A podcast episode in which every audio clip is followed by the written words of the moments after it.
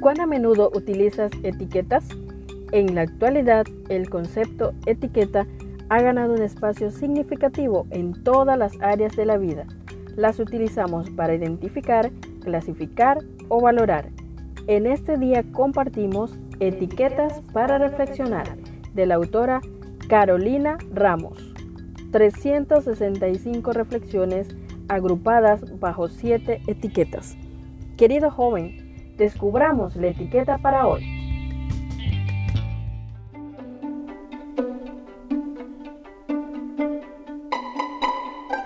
La etiqueta para hoy es sobre objetos cotidianos. Hebreos 4:16 nos dice, acerquémonos pues confiadamente al trono de la gracia. El título de nuestra reflexión es La onda, el pato y el perdón. Richard Hafler narra la historia de un niño que estaba de visita en la casa de sus abuelos y había recibido su primera onda. Muy entusiasmado salió al bosque a practicar, pero no pudo pegarle a nada. Después de un rato, se dio por vencido y emprendió el camino de regreso a la casa. Cuando llegó al patio, vio al pato que su abuela tenía de mascota y sin pensarlo demasiado, le lanzó una piedra.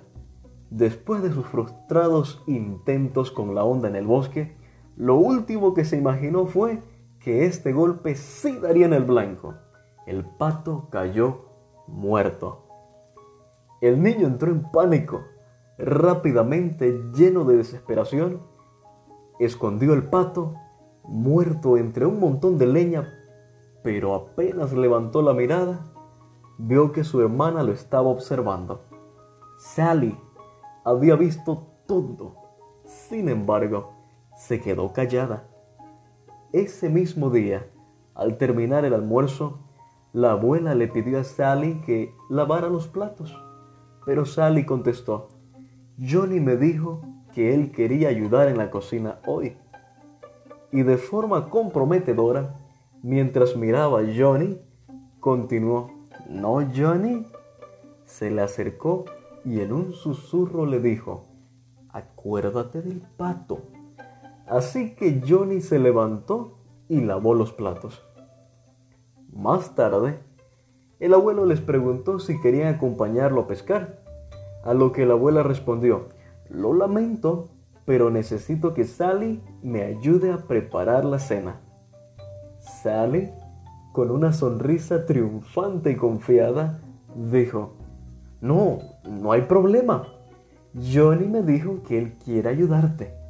Nuevamente se acercó a Johnny y le susurró, acuérdate del pato.